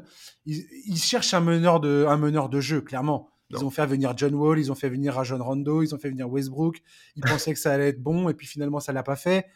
Non, mais les Clippers, euh, c'est les plus probables parce que c'est les plus susceptibles de faire n'importe quoi. En fait. Voilà, je, je, maintiens et j'arrête pas de lire partout que les Clippers, avec Paul George, ça sent le. Ça sent pas bon. C'est-à-dire que les Clippers ont vraiment pas forcément. Enfin, on hésite vraiment à lui donner un contrat, euh, une, extension. Je sais pas. Je sais pas, mais je, j'ai vraiment beaucoup de mal à imaginer comment tout ça va se passer. Mais ça va je pense que ça va beaucoup traîner des pieds si. Je sais pas. C'est très bizarre. Cette situation est extrêmement compliquée. Bah oui, oui, c'est très difficile de voir une issue en fait. Autant sur Lillard, autant sur Lillard, on pense que ça peut prendre du temps, mais il va forcément y avoir une issue parce que c'est dans l'intérêt de tout le monde qu'il y ait une issue. Autant aujourd'hui, sur le dossier Arden, c'est quand même plus compliqué. C'est quand même plus compliqué, et effectivement, il y a quelqu'un dont on parle quasiment pas pour le moment, mais qui pourrait bien finir par en avoir marre de tout ce cirque et de toutes ces histoires, c'est Joel Embiid. Et ça, pour le complètement. pour Philadelphie, ce serait absolument tragique. Mais je pense que c'est leur cauchemar. Et une équipe comme les Knicks, euh, quand tu vois les moves qu'ils font, quand tu vois les contrats, franchement, mais les Knicks, mais ça me fait bizarre de dire ça, mais c'est une franchise qui est hyper bien géré, quoi. Ils ont les, une santé financière hallucinante. C'est exemplaire la euh, façon dont c'est bâti cette histoire. Ils ont des assets, ils ont des, draft, des, des, pics de draft, ils ont des contrats intéressants, ils ont des joueurs intéressants, ils ont, ils ont tout pour réaliser un gros coup sur le marché des, sur le marché, sur le marché des agents libres. Enfin, des, bah, ou, des, ou, des, transferts. Enfin, bah, plutôt, bah, en fait, s'ils veulent choper un mec comme Embiid, ce sera forcément via trade. Parce que oui, oui, pardon. Non, non, mais. Non, mais euh, bah, pour le coup, je suis désolé, mais je vois pas quelle pièce pourrait intéresser les Sixers. Hein. C'est pas avec Randall que tu vas choper Embiid. Non, mais euh, si, si Joel Embiid dit je veux, je veux partir, ah, les, Knicks, les, Knicks, ont clairement euh, des pics de draft pour lancer une reconstruction. Tout à fait. C'est plus là-dessus. C'est pas euh, Julius Randle va remplacer Joel Embiid. Ce sera, bah non, mais ça, sera pas ça l'histoire. Bah non, mais il faudra quand même matcher les salaires à un moment. Oui, c'est pour ça. Euh, mais euh, ouais, ouais. À voir. Mais, voilà, on va, on va arrêter là, Charlie. Bah écoute, ouais, hein, et puis on. Alors, attends, à ton avis, petit pronostic. Vas-y, vas-y, vas-y, vas-y, vas-y. J'aime quand t'es comme ça. Là, c'est le dernier podcast. Ouais. Est-ce que quand on reprend les podcasts, le premier podcast de la saison prochaine, Lillard est toujours à Portland et est-ce que Harden est toujours à, Philadelphie? Ah ouais, j'ai bien envie de faire ça. Par contre, ça veut dire que tu acceptes de venir pour le premier podcast de l'année, euh, Charlie? Ouais, si tu veux, avec plaisir. Ok. Moi, je pense que les deux sont encore là. Allez, non, Lillard aura bougé. Lillard aura bougé. Premier podcast de la saison, on le fera le 1er septembre, le vendredi 1er septembre. Eh ben, Lillard aura bougé et Harden sera toujours là-bas. Ouais, j'aurais presque envie de dire la même chose, mais. Euh, mais moi, je vais dire le contraire. juste, ah pour, euh, juste pour. Euh, non, non, mais je, pense que tu as raison. je pense que Arden sera toujours à Philadelphie. Je, je, ne vois même pas comment Daryl. C'est ce que je te disais la semaine dernière. Je, Daryl Morey, jamais ne laissera partir James Harden pour, pour un pot de chambre et, et un coupe-ongle. Bah, je, ce serait, en fait, ce serait, en tout cas, Embiid le prendrait très mal, je pense, si ça arrivait. Ah, mais complètement. Je veux dire, Daryl Morey, il le fait, il le fait pas, euh, il le fait avant tout pour Joel Embiid, sauf s'il arrive à convaincre Joel Embiid que Tyrese Maxi est le parfait numéro 2. Euh, et voilà, quoi. Ouais.